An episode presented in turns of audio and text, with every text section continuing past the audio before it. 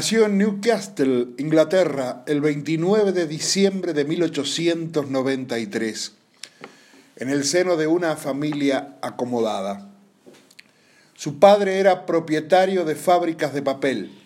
Su intención de joven era ingresar a la Universidad de Oxford, muy difícil para las mujeres, y poder ser escritora.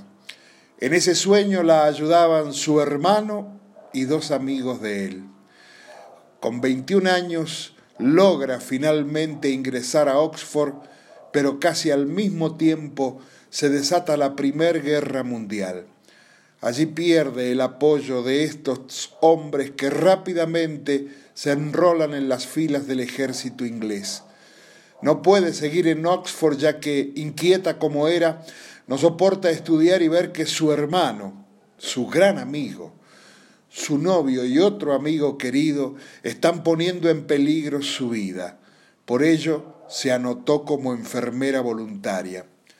Mantiene correspondencia con los tres y sus cartas son volcadas a su primer libro, un bestseller de la época, Testamento de Juventud.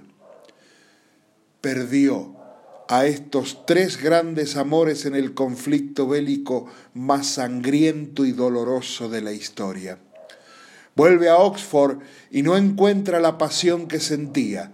Habían impactado en ella esos cuatro años al contacto del dolor humano, sobre todo cuando hacia el final de la guerra le tocó asistir a soldados alemanes heridos y moribundos, y en especial uno que le pedía dígale a mi amada que nunca la olvidaré.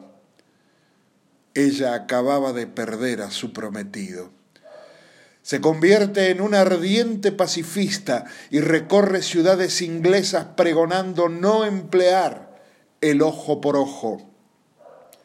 Esto hace que fuera vilipendiada y difamada. Publica su libro en 1933 donde habla de sus sentimientos durante la guerra. Adquiere fama en las conferencias implora por la no violencia, aún contra alemanes, pero se la respeta mucho más cuando se descubre al finalizar la Segunda Guerra Mundial, donde también actuó como enfermera voluntaria, que estaba en una lista de los nazis de dos mil personas a las que había que matar. En uno de sus tantos viajes para dar conferencias sobre la paz, en el año 1966 sufre una caída que le genera fracturas y un notorio declive físico. En el año 1970 fallece y su hija Shirley toma su bandera feminista pacifista y llega a ser una importante política del Partido Laborista inglés. Hablamos de Vera Brittain.